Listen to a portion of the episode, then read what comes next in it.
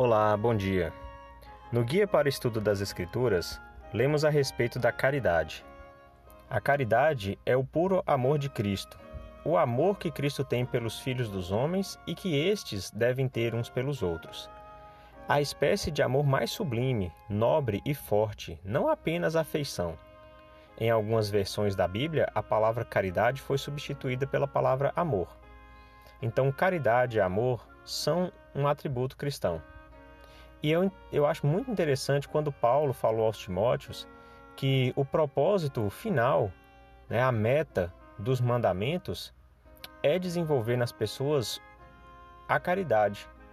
Esse amor genuíno é com o objetivo de que as pessoas possam ter caridade umas pelas outras que o nosso Pai Celestial nos deu os mandamentos.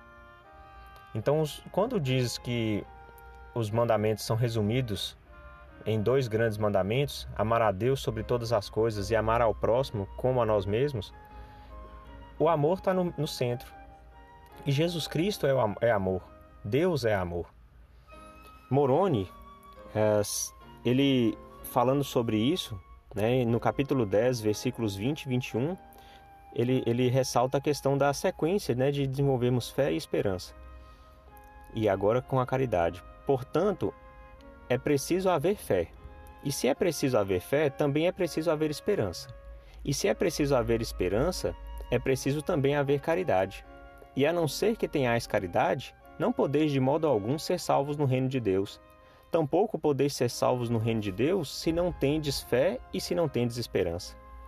Então, fé, esperança e caridade, ou amor, são fundamentais para que a gente possa herdar um lugar à presença de Deus. Ou seja, se nós vivenciarmos os mandamentos, se nós estivermos dispostos a amar uns aos outros, então todo o plano do Pai Celestial fará sentido e poderemos desfrutar da maior de todas as, as glórias e todas as recompensas, que é a vida eterna.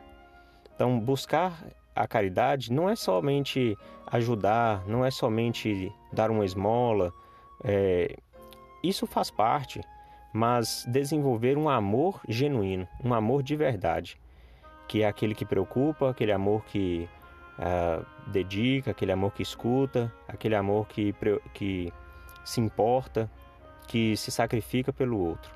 Isso é o exemplo que Jesus Cristo deu e é o que, aquilo que a gente precisa desenvolver diariamente. Em nome de Jesus Cristo, amém.